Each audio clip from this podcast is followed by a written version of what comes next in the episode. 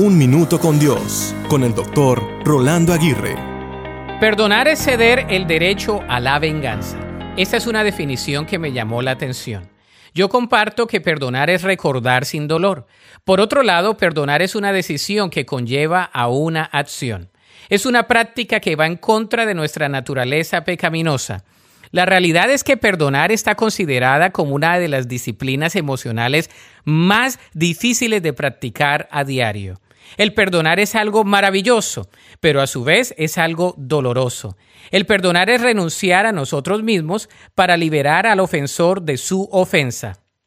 Para perdonar tenemos que ser ofendidos, porque el perdonar por algo que se le hace a un tercero, aunque sea cercano a nosotros, es diferente a perdonar la ofensa que es dirigida directamente hacia nosotros. Perdonar es liberador, restaurador y reconciliador pero el que no ha sido perdonado le es difícil perdonar. Solo aquel que ha recibido perdón puede ejercer la gracia de ser totalmente perdonado. En otras palabras, si tú perdonas es porque has sido perdonado, pero si no perdonas es porque no has experimentado realmente lo que es el perdón.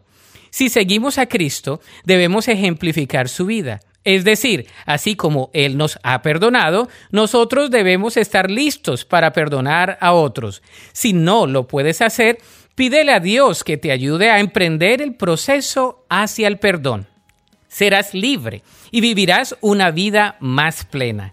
La Biblia dice en Efesios 4:32, por el contrario, sean amables unos con otros, sean de un buen corazón y perdónense unos a otros tal como Dios los ha perdonado a ustedes por medio de Cristo. Para escuchar episodios anteriores, visita unminutocondios.org.